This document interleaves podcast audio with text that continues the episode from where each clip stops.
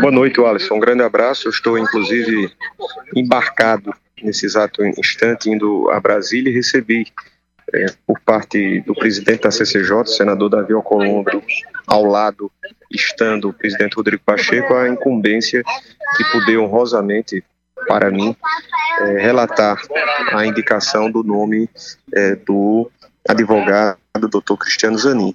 E, evidentemente, será um relatório que se aterá, como não poderia ser diferente, aos critérios objetivos né, que é, devem ser apreciados em instantes como esse. Nós estamos tratando sobre a indicação de uma vaga ao Supremo Tribunal Federal, a mais alta corte de justiça do nosso é, país e que exige, evidentemente, que aquele ou aquela, e no caso, nesse instante dessa vaga, o doutor Cristiano Zanin, tenha a sua apreciação ao seu histórico, à sua vivência, à sua é, compenetrada atuação como é, profissional da advocacia. Então, vai ser dessa forma que nós é, faremos o, o, nosso relatório, que deverá ser apresentado, muito provavelmente, no dia 21, é, próxima semana, portanto.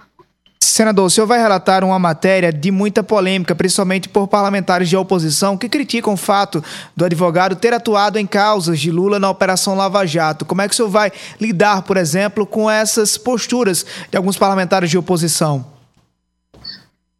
Como respondi à sua primeira indagação, nós nos ateremos às questões objetivas, ou seja, se o indicado ele atende efetivamente aquilo que o cargo para o qual está sendo indicado é de fato visível, constatável.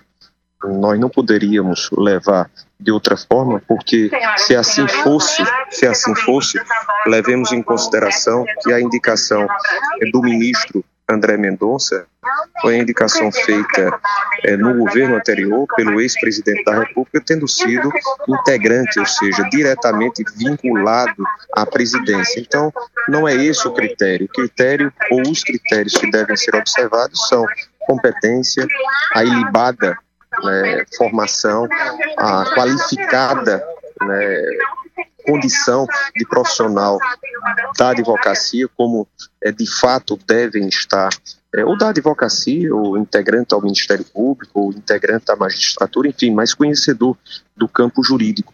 Isso é que deve estar em relevo. E é dessa forma que nós nos ateremos a fazer as devidas, objetivas e criteriosas observações.